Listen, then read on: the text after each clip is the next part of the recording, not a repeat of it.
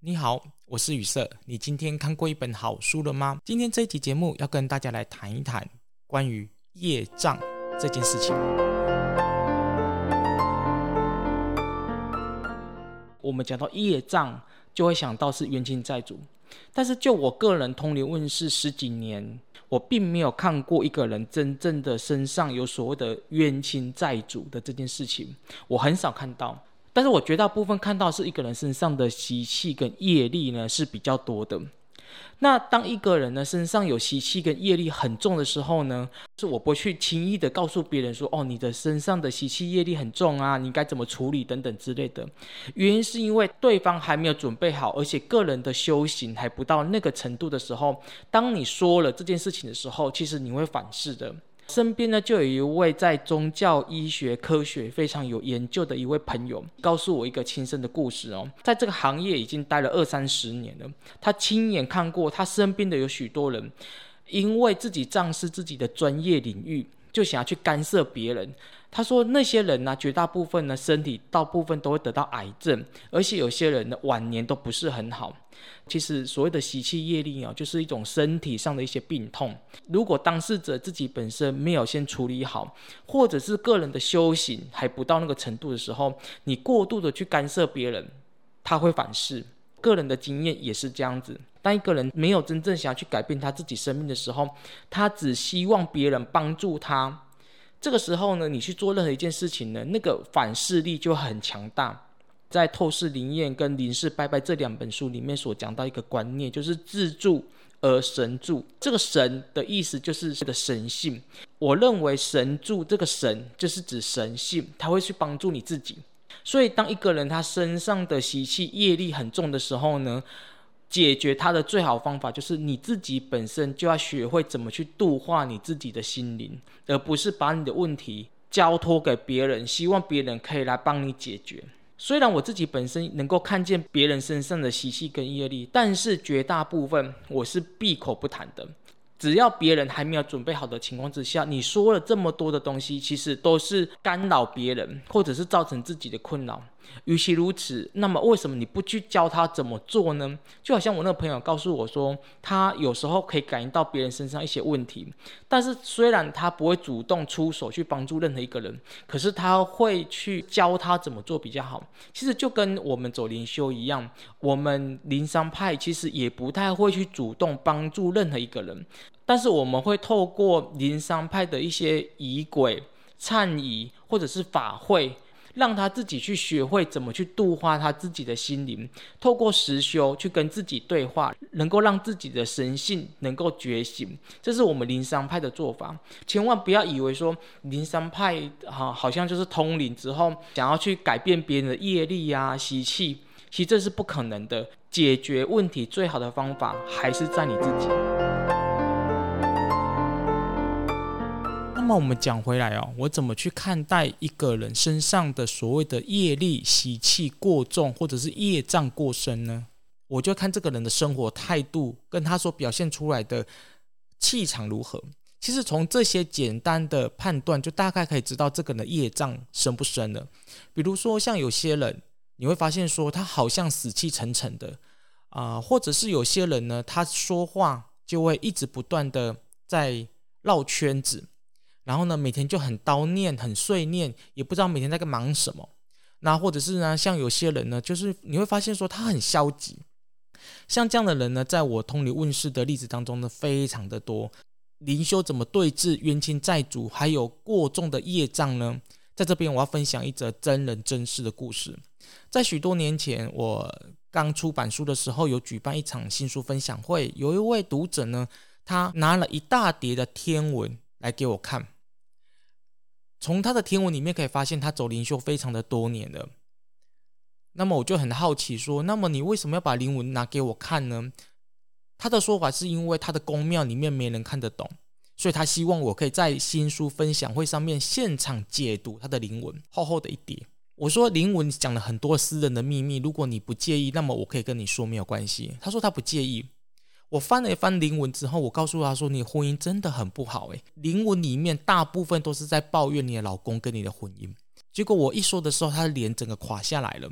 大部分的灵文都会解读说啊，你就是要办事啊，你有带天命，你要度化众生，主神在召唤你，你的元神很苦。但是我所看到的灵文却都不是在讲这些。我必须要说的是，灵文大部分都是跟你的心性、跟你的修心养性有很大的连结。后来过没多久，他来上我的灵修觉醒旅程的课程。